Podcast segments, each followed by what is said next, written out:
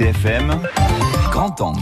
On revient effectivement sur l'alerte rouge au vent violent euh, qui ont concerné notre île ce dimanche.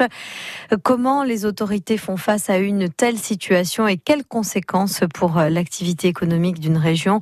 Un grand angle proposé par Christophe donc. Des rafales de vent de 130 à 150 km heure un peu partout en Corse et des pointes frôlant les 190 km heure enregistrées dans le Cap. L'alerte rouge pour vent violent a été déclenchée dans l'île.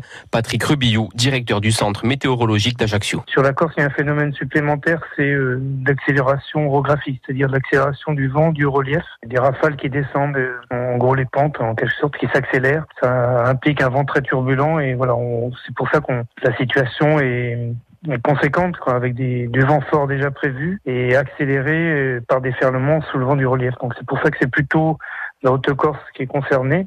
On avait des rafales euh, annoncées par les modèles importants. Ça concernait des zones en jeu et une surface importante de la Corse. Donc c'est pour ça que ça a été euh, décidé la, la, mise en rouge. Un passage en alerte rouge qui oblige les autorités à prendre des mesures exceptionnelles. Les plans communaux de sauvegarde sont activés. Jocelyne Fazi, présidente de l'association des maires de Corse du Sud. Ça veut dire qu'il y a des gens qui sont prévenus. Les gens, c'est nous, c'est le maire, l'adjoint, et qui sont chargés de de faire savoir à la population que nous sommes vigilants Restez chez vous, euh, vous ne risquez pas de recevoir un arbre sur la tête, c'est les arbres, le, gros gros problème. Pour éviter de se blesser, la population est invitée à rester chez elle. Un arrêté préfectoral a interdit l'organisation des manifestations sportives.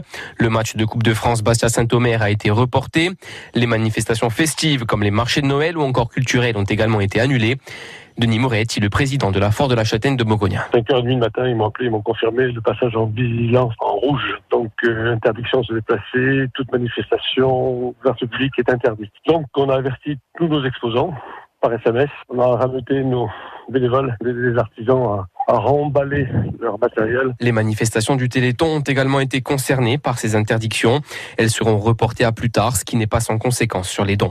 Catherine Château-Artaud, coordinatrice Téléthon. Chaque fois que nous reportons une manifestation, nous constatons quand même qu'il y a une baisse de représentation et de, de remontée de fonds quand même. Hein. C'est un petit peu du réchauffé entre guillemets, donc les gens sont moins présents, bien qu'ils se mobilisent quand même, hein, puisqu'ils savent que pour le Téléthon, euh, ils répondent euh, la plupart du temps présent, mais bon, c'est jamais pareil. Une alerte rouge qui a également impacté les commerces. Certains d'entre eux sont restés fermés hier après-midi.